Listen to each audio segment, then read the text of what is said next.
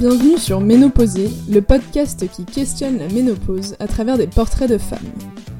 Nos invités y racontent, sans tabou, l'impact de la ménopause sur la vie des femmes ou comment elles ont profité de ces années pour réinventer leur quotidien. Si vous traversez la ménopause, n'hésitez pas à télécharger notre application de santé dédiée au sujet, Omena. Maintenant, place au podcast.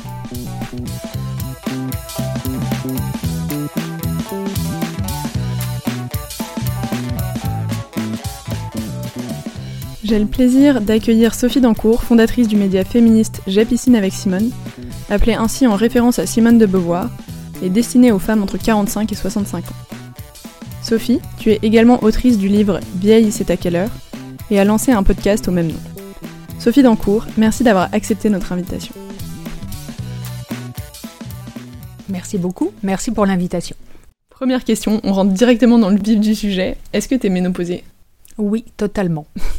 Et pourquoi est-ce que tu as accepté de venir sur ce podcast? Parce que je pense qu'il est urgent de démocratiser la question de la ménopause dans la société. Ça va faire du bien à toutes les femmes et aussi aux hommes qui ont beaucoup à apprendre. D'où est venue l'idée de ton média J'ai piscine avec Simone c'est parti d'un constat. J'avais dépassé un peu la cinquantaine, je crois que j'avais autour de 55 ans, et je me demandais où étaient passées les femmes de ma génération dans les médias euh, féminins mainstream. Et en fait, j'en voyais jamais, sauf celles qui ressemblaient à des jeunes femmes euh, plutôt minces, euh, plutôt sans rides et plutôt sans cheveux blancs à l'époque. Hein. On n'était pas dans le grey power du tout à l'époque. Et en gros, si vous ressembliez euh, eh ben, Isabelle Huppert, vous aviez droit à quelques, quelques lignes. Et je me suis dit, mais où sont ces femmes? Et à partir de là, j'ai démarré, euh, j'ai piscine avec Simone en me disant, euh, je vais en faire un blog de journaliste et, euh, et naturellement derrière, c'est devenu un média très progressivement. Est-ce que la ménopause est un sujet qui revient souvent dans tes articles? Ouais, j'en parle souvent. Alors, j'en parle explicitement. Il y a des articles vraiment consacrés à la ménopause. Mais en fait, ça, sous-tend un peu tout mon, questionnement dans J'ai piscine avec Simone, qui est de dire pourquoi les femmes, à partir de 50 ans, ou 45, 50, hein, pourquoi c'est le marqueur de l'invisibilité dans la société quand on est une femme aujourd'hui. Et évidemment, c'est relié à, la, à, la, ménopause, puisque la ménopause arrive à peu près euh, à ce moment-là, euh, d'une manière très générale. Donc oui, la ménopause euh, m'intéresse comme phénomène d'entrer dans le vieillissement et d'interroger ses représentations et ce que ça dit de la société euh, vis-à-vis des femmes. Ça veut dire quoi ménopauser Ça veut dire quoi la ménopause? Si on regarde les représentations euh, véhiculées euh, dans les médias, dans la société, c'est quelque chose d'extrêmement négatif. Euh, on est plutôt euh, enjoint à, se retirer de la société. C'est ce que Cécile Charlap appelait euh, la ménopause sociale. On n'est plus fertile, donc la fertilité, c'est là où les femmes ont leur place dans la société. À partir du moment où il n'y a plus cette fertilité, il n'y a plus cette utilité sociale, qui est un mot atroce avec, que j'utilise avec plein de guillemets, mais l'utilité sociale d'une femme, une fois que c'est terminé, la société n'a plus d'intérêt pour elle et elle doit, ce que j'appelle dans mon livre le syndrome du couvent, euh, on lui demande de se retirer de la société. Comment penses-tu que la ménopause est perçue par les femmes qui la traversent? Alors je pense qu'il y a beaucoup de femmes qui ne savent même pas qu'elles sont en train euh, d'amorcer ce changement physiologique. C'est-à-dire qu'il y a plein de femmes qui rentrent dans cette euh, transformation très lente aussi, hein, euh, parce qu'on pense que souvent la ménopause c'est quelque chose qui nous tomberait dessus du jour au lendemain. Or c'est pas ça du tout, c'est une lente transformation physiologique. On pourrait rapprocher ça de la puberté où ça se fait aussi tout doucement. Je pense que la ménopause suit à peu près les mêmes trajectoires et beaucoup de femmes, ils sont absolument ignorantes de, ce que leur corps est en train euh, de faire. Et je pense que beaucoup de femmes, par exemple, peuvent se dire qu'elles euh, ne se sentent pas bien et que bah, elles, amorcent une dépression. Et, finalement, il y a, y a, très peu d'informations et les femmes sont très peu informées de cet état-là. Est-ce que tu dirais que la ménopause fait peur? Je pense que la ménopause, le mot fait peur parce qu'on ne sait pas trop ce que ça recouvre. En fait, si on définissait euh, bien en amont qu'est-ce que c'est que cette étape de vie, parce que finalement, hein, c'est pas euh, l'antichambre de la mort, c'est juste une étape de la vie. Et une étape, euh, on en reparlera, qui, peut amorcer beaucoup de, très belles choses. Mais la ménopause, le mot, il y a presque un dégoût parfois de se dire, bah, c'est une fin de vie, et le mot fait extrêmement peur parce que personne ne sait vraiment ce que ça recouvre. Tu as commencé à aborder le sujet au début. Est-ce que la ménopause cristallise le vieillissement? Oui, la ménopause, c'est la porte d'entrée dans la vieillesse. qui correspond aussi avec la fin de la fertilité. Donc, si tu fais plus d'enfants, eh ben, euh, pour les femmes, c'est l'entrée dans la vieillesse. Et on s'aperçoit que le vieillissement des femmes, euh, enfin, le vieillissement extrêmement genré, pour les femmes, il y a un vrai marqueur qui, serait, qui est la ménopause, alors qu'on nous oppose parfois l'andropause pour les hommes, qui n'est pas du tout le même marqueur, parce que d'abord, souvent, ça intervient beaucoup plus tard, et finalement, il n'y a pas cette coupure, en tout cas, euh, dans, la, dans la vie pour les hommes, alors que pour les femmes, on a l'impression qu'on a, on a l'entrée, enfin, on a plutôt des portes qui se ferment à ce moment-là. L'âge moyen de la ménopause, c'est 51 ans. Est-ce qu'on manque de représentation de femmes de cet âge-là? C'est un sujet, c'est-à-dire que les femmes se disent, euh, bah, c'est la fin de ma vie, de, sur plein de plans, euh, sur la sexualité, euh, sur le travail, parce que très curieusement, sur le plan professionnel, c'est le moment où c'est compliqué de retrouver du boulot, 50 ans, donc on voit tout ça, c'est pas des coïncidences, c'est-à-dire que le moment où on, a, on tend à ce que on, on, est considéré sous l'angle de la perte, de la perte physiologique parce qu'on fait plus d'enfants, mais aussi de la perte des compétences, c'est-à-dire que c'est c'est assez euh, concomitant. On s'aperçoit que le regard de la société euh, cristallise cette période-là comme, euh, un comme de la déficience globalement. On deviendrait des femmes déficientes, ce qui est, ce qui est totalement faux, mais en tout cas, c'est majoritairement la représentation qui en est faite. L'âge moyen de la ménopause, c'est 51 ans. Est-ce qu'on manque de représentation de femmes de cet âge-là? Je pense qu'il faudrait que les femmes soient conscientes de ce qui se passe dans leur corps Déjà, ça serait la première chose. Et euh, le découvrir, je dirais pas au moment où elles vont avoir 45 ou 50 ans, mais qu'elles sachent que, au même titre que l'entrée dans la puberté, que les règles, que la ménopause, ça fait partie de leur chemin de vie, en tout cas euh, physiquement et que finalement, euh, cette période-là, elle n'est pas plus dramatique euh, que, qu'avoir ses règles. Euh, donc, avoir des représentations extrêmement positives, et, on voit bien qu'il y a beaucoup de femmes à 50 ans, et bien heureusement, qu'amorcent des vies ou, des renouveaux de vie, en tout cas, extrêmement positifs, et qui n'est pas du tout lié à leur bouleversement physiologique, et c'est tant mieux. Et comment est-ce qu'on pourrait essayer de changer cette représentation? Moi, je pense qu'on en parle euh, trop de manière négative et on n'en parle absolument pas assez euh, sous un angle positif.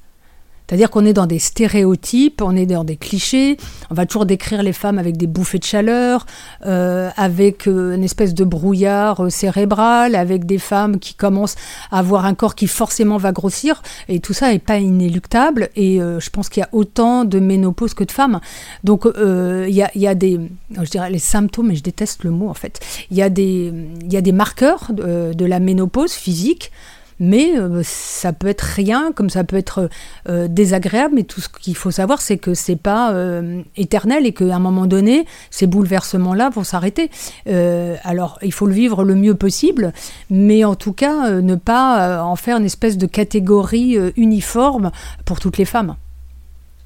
Pourquoi tu n'aimes pas le mot symptôme? Bah, Je trouve que symptôme, on, on est ramené à la maladie et que franchement, euh, la ménopause, c'est loin d'être une maladie. C'est extrêmement pathologisé. Euh, et, pour ça, euh, je trouve que ça, c'est quelque chose qu'il faudrait absolument revoir. Parce que un symptôme, on n'est pas dans quelque chose de médical, on est juste dans un processus physiologique qui peut très bien se passer aussi.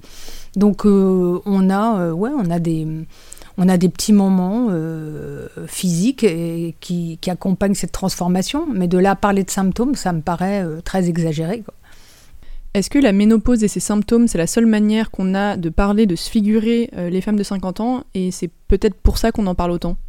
Je pense qu'on a un gros problème sur, la, sur la représentation de ce que sont les femmes à 50 ans. On est, euh, on a, euh, moi je suis très frappée qu'on a, on ait beaucoup, beaucoup de mots pour définir l'avancée en âge à partir du moment où on a un bébé, on a la petite enfance, euh, on a, on a l'âge de raison, et puis après on a la préadolescence, l'adolescence. Donc en fait, on a quasiment un mot pour désigner tous les 4 ou 5 ans de la vie, de la vie d'une personne. Et puis quand on arrive à 45 ans, d'un seul coup, on devient senior pour le restant de sa vie. Donc en fait, c'est complètement aberrant parce que senior, ça veut rien dire. C'est-à-dire que c'est un grand fourre-tout où on va mettre des femmes de 45 ans et puis euh, des gens qui ont 85, 90 ans. Alors il est évident qu'on n'est pas défini par ce statut-là puisqu'on n'a évidemment pas les mêmes problématiques à 45 qu'à 80. Donc déjà, le fait de ne pas pouvoir définir euh, les femmes de 50 ans, euh, ça prouve déjà qu'on est incapable, euh, on n'a aucune idée de ce, de ce à quoi elles ressemblent et de ce qu'elles sont à ce moment-là de leur vie. On a du mal à trouver des images libres de droit de femmes d'environ 50 ans à mettre sur notre application mobile parfois. Alors moi j'ai exactement le même problème quand je cherche des photos d'illustration pour mes articles. Quand je vais sur les, les banques d'images gratuites, euh, c'est absolument génial parce que quand on tape euh, quinca, on a des grands-mères. Euh, des grands-mères avec des chignons hyper ridés, je pense qu'elles ont bas mot 80 ans. Et sans ça, quand on tape femme, on a des femmes qui doivent avoir 30 ans, voilà, au grand maximum. Donc en fait, ça veut dire que l'absence de représentation physique, elle est extrêmement impactante. moi, j'avais été hyper frappée sur un rapport de la Fondation Jean Jaurès qui parlait des femmes de 50 ans l'illustrateur avait quand même réussi à faire une petite bonne femme avec un chignon blanc, euh, des lunettes et il manquait juste la canne quoi. Et je me disais mais comment c'est possible euh, Ils n'ont pas de mère ces gens-là? Enfin, il y, a, un moment donné, ça devient, euh, c'en est tellement ridicule qu'on se demande comment on fait pour euh, ne pas représenter les femmes de 50 ans comme elles sont. Elles n'ont pas toutes des cheveux blancs. Alors aujourd'hui, on voit qu'il y a un certain nombre, on représente les quinquas beaucoup avec des cheveux blancs, mais il y a plein de femmes qui n'ont pas les cheveux blancs à 50 ans. Donc où est le problème aujourd'hui de, vouloir absolument bah, catégoriser ça dans, la, dans les seniors, alors que finalement, aux seniors, ça ne nous définit pas. Est-ce que je peux me permettre, Sophie, de te demander ton âge? Ça varie au cours de la journée. Euh, je peux avoir 12 euh, ans et demi, euh, à peine majeur, et je peux atteindre 90 ans dans des moments de grande sagesse, mais tout ça dans la même journée. Donc en fait, c'est très, j'ai une météo très fluctuante sur mon âge. Et c'est quoi ton âge ressenti? Alors moi, je dis je suis vieille, et parce que derrière, je mets pas une phrase négative. C'est-à-dire que j'ai tellement entendu euh, de, femmes me dire oh, mais à mon âge, euh, je peux plus faire ci, euh, je ferai pas ça, euh, c'est trop tard. Moi, je dis je suis vieille et c'est super parce que je peux faire plein de trucs. Et, je trouve ça. moi, je pense qu'aujourd'hui, c'est une chance d'avoir d'avoir l'âge que j'ai parce que moi, j'ai vécu plein de trucs super et je me dis cette période-là. Bah, je pense qu'il y avait un temps d'insouciance et je trouve qu'aujourd'hui on est, on est euh, dans une période qui est tout sauf insouciante. Donc ramener ça et transmettre ça, c'est euh, un, grand, un grand privilège et c'est le privilège des vieilles. Et est-ce que tu as perdu un peu de cette insouciance-là pendant les, la préménopause ou la ménopause? Alors de ce que je me souviens très bien, c'est que euh, avant 50 ans, j'ai une phase où je me sentais extrêmement mal et tellement mal que je pensais vraiment que j'étais en train de faire une dépression.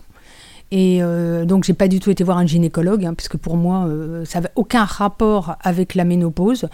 je savais plus ou moins que ça allait me tomber dessus un jour, mais bon, c'était très vague.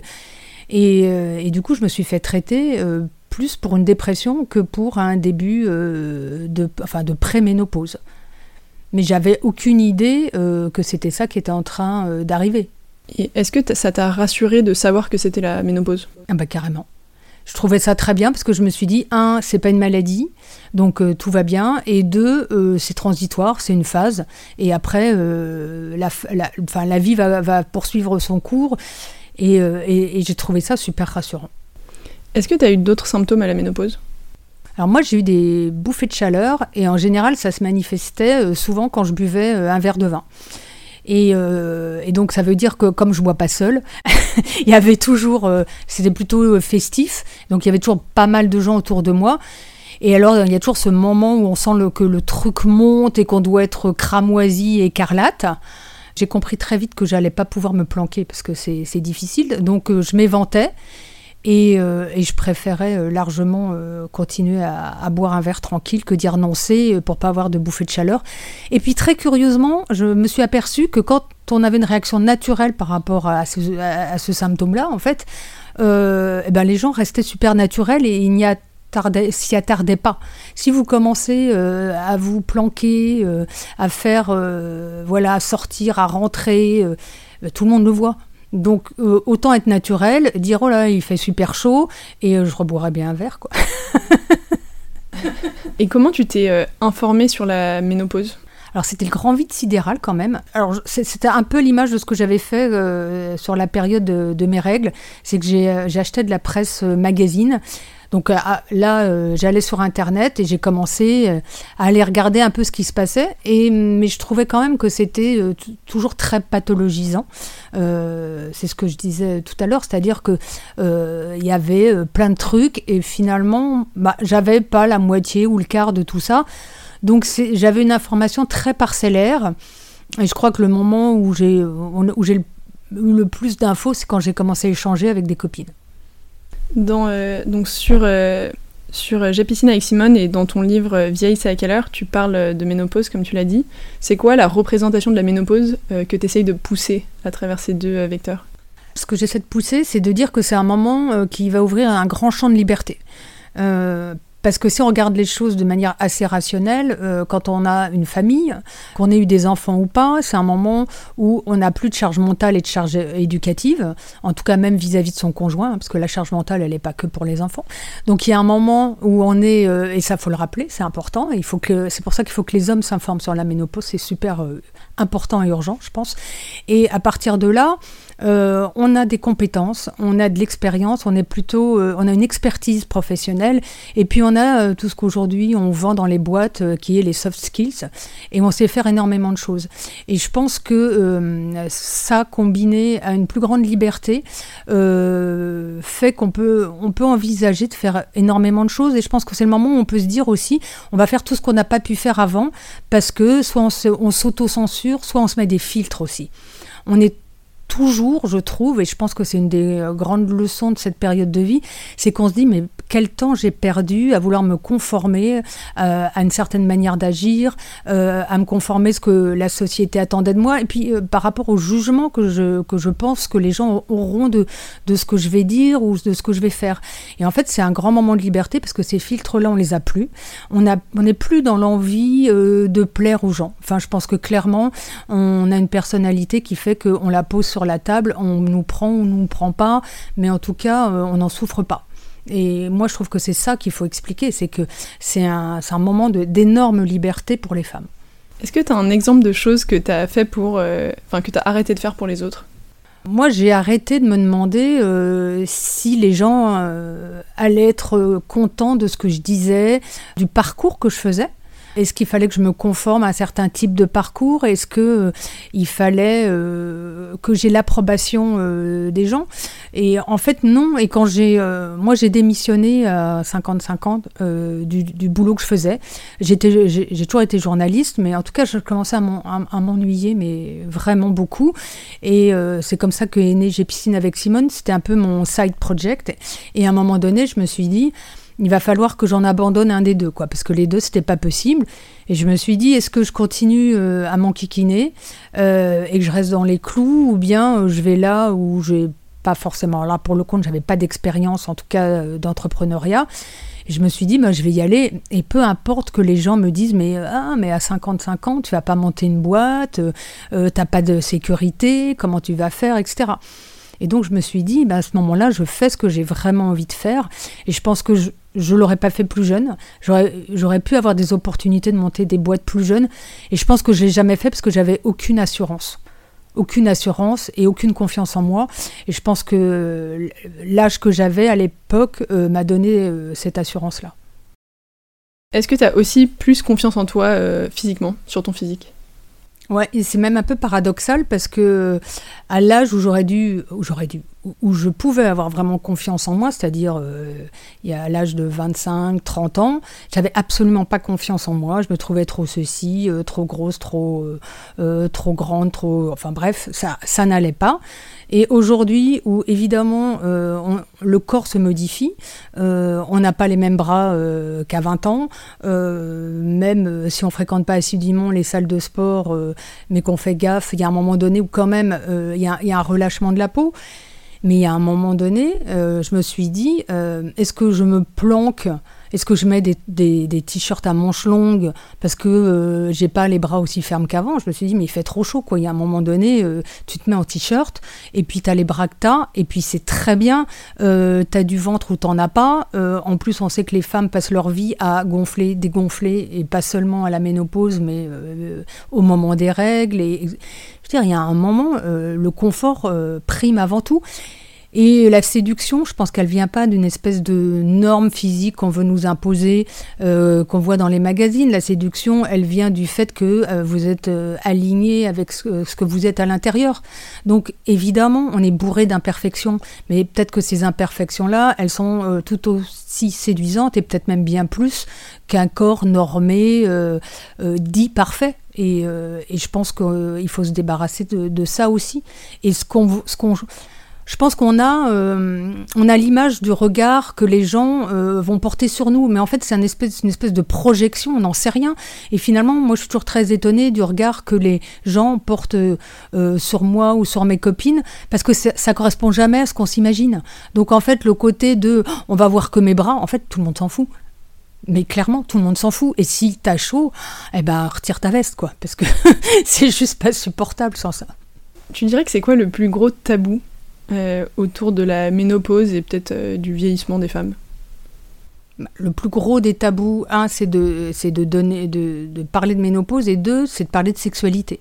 Imaginer la sexualité après 50 ans, c'est euh, très compliqué dans la société d'imaginer que des femmes puissent avoir du désir, c'est quelque chose euh, qui n'est pas du tout assumé, en tout cas euh, dans la société. Et, les femmes peuvent, sont toujours désirables, c'est-à-dire que euh, depuis que Yann Moix a fait cette sortie ridicule en préférant les nymphètes aux femmes de 50 ans, il y a plein de femmes qui se, sont dit Ah ouais, non, mais quand même, c'est moins bien, on est, moins bien et tout. Mais la sexualité, elle est extrêmement intéressante à cet âge-là parce que, un, on n'est plus dans la performance.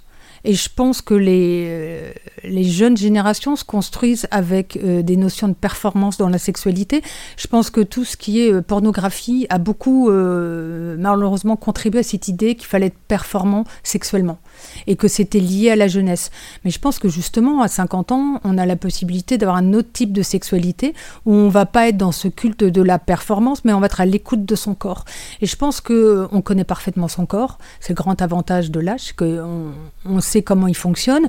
Et, euh, et ça, ça, permet de, de, de, se redécouvrir aussi euh, différemment et d'être moins dans ce côté euh, ouais, performance avec jouissance immédiate et tout ça. Enfin, on est vraiment sur un autre type de, de séduction et de sexualité et les deux, les deux vont bien ensemble, je trouve, à cet âge-là. Il y a des femmes avec qui on parle qui nous disent qu'une des choses qui a un peu changé leur sexualité, c'était la sécheresse vaginale qu'il peut y avoir après la ménopause. Qu'est-ce que tu en penses? Ouais, ça peut être quelque chose d'assez handicapant. Euh, je pense que, alors, c'est handicapant, mais ça, ça se traite. Hein. Euh, il y a plein, euh, plein de trucs pour pour le traiter. maintenant, je pense que il faut, c'est quelque chose dont il faut parler aussi parce que c'est pas rédhibitoire et je pense que bah ça serait bien que les gynécos soient à l'écoute de ça aussi quoi parce que moi j'ai des souvenirs alors alors je pense que est-ce qu'on peut parler de maltraitance? J'en sais rien, ou plutôt de, je m'en foutisme. Mais il y, a beaucoup de gynécologues qui font des examens euh, quand on a de la sécheresse vaginale. Ça peut être très douloureux. Je veux dire, aller faire un frottis quand vous avez de la sécheresse vaginale, euh, c'est juste, euh, c'est juste l'enfer. Mais euh, moi, j'ai le souvenir d'un gynécologue qui prenait, euh, qui faisait pas attention, qui, qui disait pas euh, peut-être mettre un lubrifiant avant l'examen, enfin, qui avertit. et ça, ça me paraît anormal que les gynécologues remplissent pas ce rôle-là aujourd'hui. j'ai rencontré une autre gynéco, trentenaire, enfin peut-être ouais, cadra, qui elle disait bah non, c'est pas possible de faire l'examen aujourd'hui, on le fera à un autre moment, et, faut, et on le fera de telle et telle manière euh, pour pas que vous souffriez. Mais on a l'impression qu'en fait, à partir du moment où on est ménopausé, euh, les, ressentis qu'on a vis-à-vis de notre corps euh, ne sont plus importants. On va écouter les douleurs des femmes, parfois, pas toujours, mais sur des femmes enceintes, etc. Mais sur la ménopause, on a l'impression que finalement, bah, comme le corps ne sert plus à rien, bah, s'il souffre un peu, c'est pas si grave, quoi. Est-ce que la sexualité, c'est un sujet qu'on peut aborder avec son gynécologue? En tout cas, c'est un sujet qu'on devrait aborder avec son gynécologue. Alors, globalement, euh, assez peu, je pense. Euh, parce que euh, on a plutôt des gynécos qui sont pas intéressés, enfin je trouve aujourd'hui, euh, par la gynécologie médicale. Euh, l'obstétrique, c'est super. la gynécologie médicale, il y a eu un trou de formation extrêmement important, en tout cas en France. Donc, parler de sexualité, on va vous proposer, en général, ils vont vous proposer de prendre des hormones parce que ça va remonter la libido, etc. Mais des vraies discussions sur la sexualité avec un gynéco, moi, j'en ai jamais eu. Moi, j'en ai jamais eu. Euh, moi, j'ai juste eu un jour un gynéco qui m'a dit euh, Ouais, mais je comprends pas, parce que de toute façon, les femmes de 50 ans, euh, c'est super, j'ai plein de copains qui sortent avec des femmes de 50 ans. Je lui ai dit Ouais, mais pourquoi? Ah, bah, c'est super, elle tombe pas enceinte.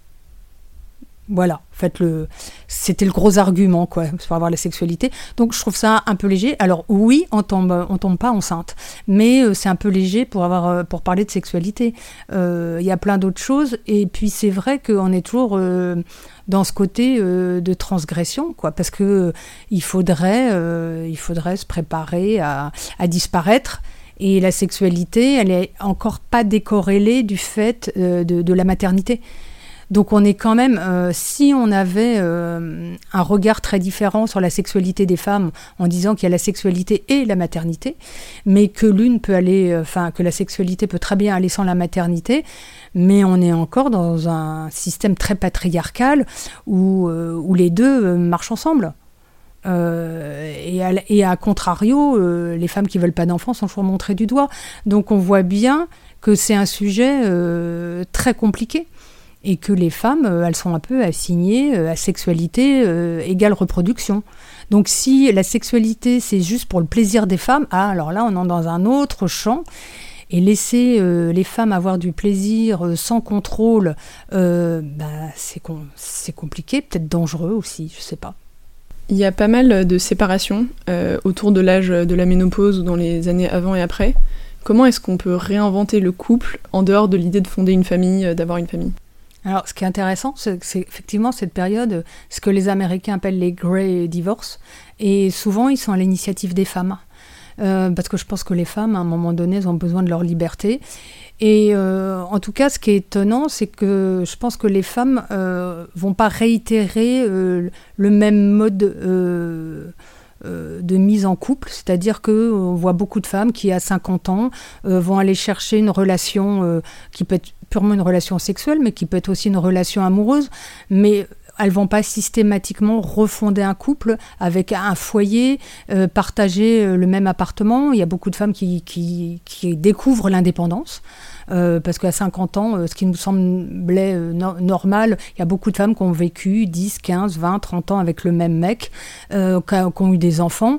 Et puis finalement, elle découvre que bah, toute seule, c'est quand même pas mal parce que de toute façon, elle, euh, la charge mentale, elle connaissent, donc elle va être euh, déjà euh, Euh, et, elles vont découvrir une grande liberté. Alors dans l'autre sens, c'est pas sûr, c'est-à-dire que les hommes souvent ont, pas assumé beaucoup de charge mentale, euh, ont pas partagé beaucoup euh, de la charge éducative, en tout cas de cette génération-là. Hein. ça change aujourd'hui, et je parle pas du tout des trentenaires aujourd'hui, mais donc ils, étaient plutôt dans des positions très confortables, et donc se retrouver euh, seuls sans femme, ils vont peut-être plus aller rechercher, en tout cas dupliquer le modèle qu'ils ont connu. Alors peut-être avec des femmes plus jeunes, mais mais en tout cas, il va y avoir la recherche de, ce, couple, alors que pour les femmes, euh, elles vont découvrir que le célibat est, peut être très sympa, euh, et même s'il y a une relation amoureuse, elle n'est pas forcément, euh, elle va pas forcément être vécue en continu avec, avec les mêmes codes qu'avant.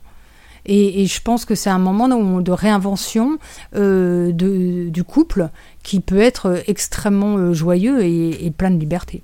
Est-ce que à 50 ans, on rencontre euh, des nouveaux conjoints, conjointes sur les apps de rencontre bah, c'est un peu le problème aujourd'hui. C'est euh, moi, je, me suis posé souvent la question avec une euh, de mes amies, qui est aussi éditrice de presse, qui a une cinquantaine d'années, et on se disait mais on va où pour sortir et pour rencontrer des, des, gens, des hommes, des femmes?